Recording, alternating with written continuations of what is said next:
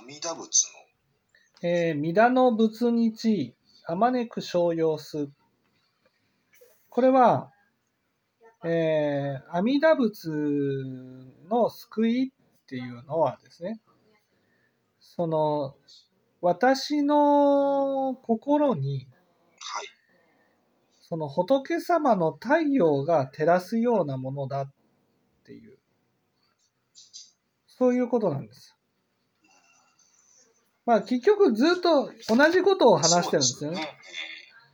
いわゆる、その知恵がないから何が正しいか何が間違いなのかっていうことが、そのわからないと。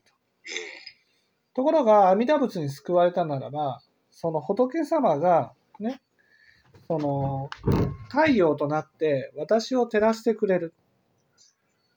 照らしてくれたならば、その今まで分からなかったものが分かるようになるってことです。見えなかったものが見えるようになる。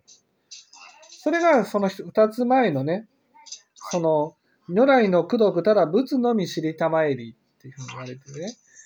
その仏様の功徳っていうのは、その仏様しかわからない。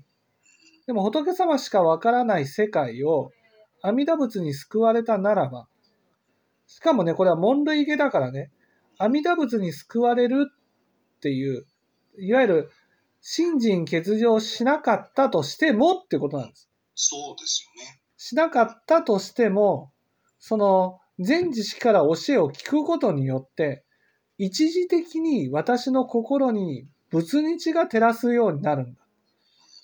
だから、そのよくあるじゃないですか。聴聞した時にはですね、その、ああ、そうだな、そうだな、許せないことも許せるようになるしね、その、利他の心にも励めるようになると。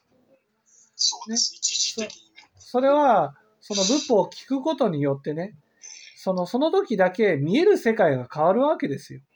見えてるものが変わるから、だから、その同じものを見てもね、心が変わるわけです。それが、仏日を照らすね、照らされることによって得られるんだということです。